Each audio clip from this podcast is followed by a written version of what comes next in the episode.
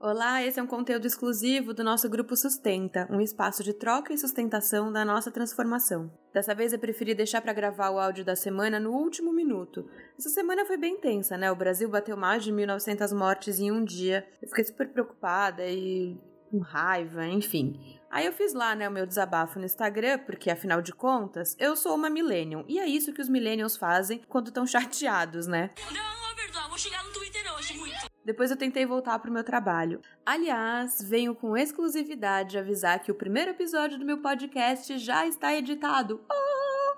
E ele finalmente tem o nome. Porque, não, ele não tinha nome até agora. Para quem tem um gato que chama gato, vocês podem imaginar a dificuldade, né? O Tom e a Flor, eles tiveram, assim, muita sorte. Essa semana eu tive que lidar com alguns daqueles sentimentos que a gente finge que não tem, sabe? Aqueles que quando aparecem do nosso lado a gente fala, nossa, o que, que ele tá fazendo aqui? Pois é, levei para terapia, né, achando que ia ter alguma solução prática para racionalizar e saber lidar com eles, mas não. O que aconteceu foi exatamente o oposto. Eu falei com a minha terapeuta que se na primeira temporada da minha sessão de terapia, lá em 2011, eu aprendi a não ter medo, né, dos meus sentimentos, essa temporada atual eu tô aprendendo a caminhar com esses bodes que a gente inevitavelmente vai ter e vai sentir.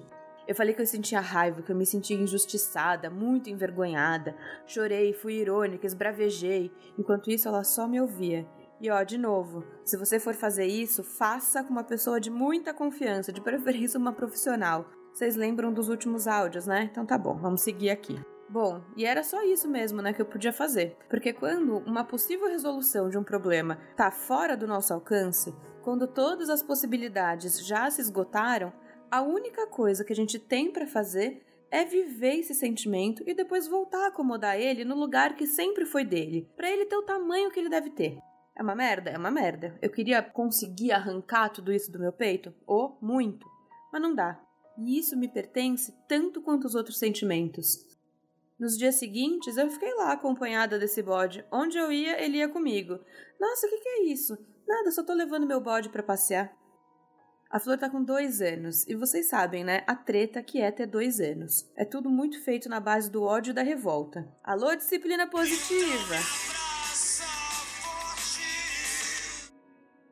Quando ela consegue se acalmar e fazer esse caminho de volta, eu sempre falo para ela: tá vendo, filha? Você fez tal coisa e conseguiu se acalmar. Viu como você consegue voltar? E eu também consegui. Uma hora eu olhei pro lado e aquele bode não tava mais lá. Eu sei que ele tem uma graminha bem verdinha aqui dentro e que hora ou outra ele vai conseguir pular esse cercado, mas agora ele voltou para lá. Sem grandes esforços, só com paciência e reconhecimento. Mais uma vez é a lição que a Medusa ensina, né?